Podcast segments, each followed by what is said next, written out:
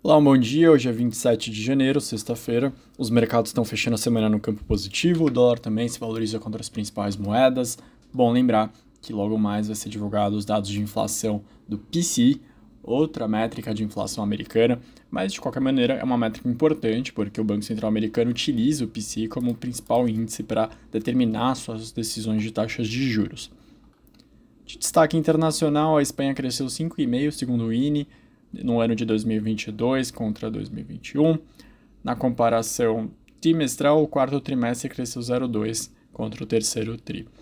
E o outro indicador que foi divulgado hoje pela manhã foi a confiança do consumidor na França, que caiu de 81 para 80. O resultado desapontou analistas que esperavam uma alta de 83. Alguns destaques dentro do indicador: as expectativas sobre a situação financeira pioraram de menos 22 para menos 24, e o receio sobre o desemprego subiu de 24 para 25. Aqui no Brasil, Lira distribui milhões em busca da reeleição, matéria do Estadão, mostrando como o Lira está tentando conquistar uma base ampla, que vai colocar partidos antagonistas na sua base. Ele vai tentar a reeleição semana que vem, 1 de fevereiro, para o biênio 2023-2024.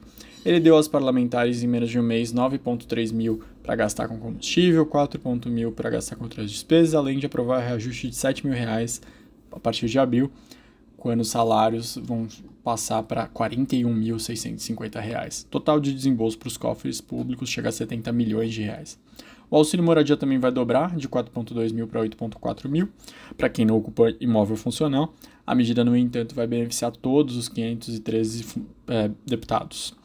Outro destaque na parte política, também visando sua reeleição, o Rodrigo Pacheco conseguiu o apoio oficial do presidente Lula e ele vai concorrer contra dois bolsonaristas, o Eduardo Girão do Podemos do Ceará e o senador eleito Rogério Marinho.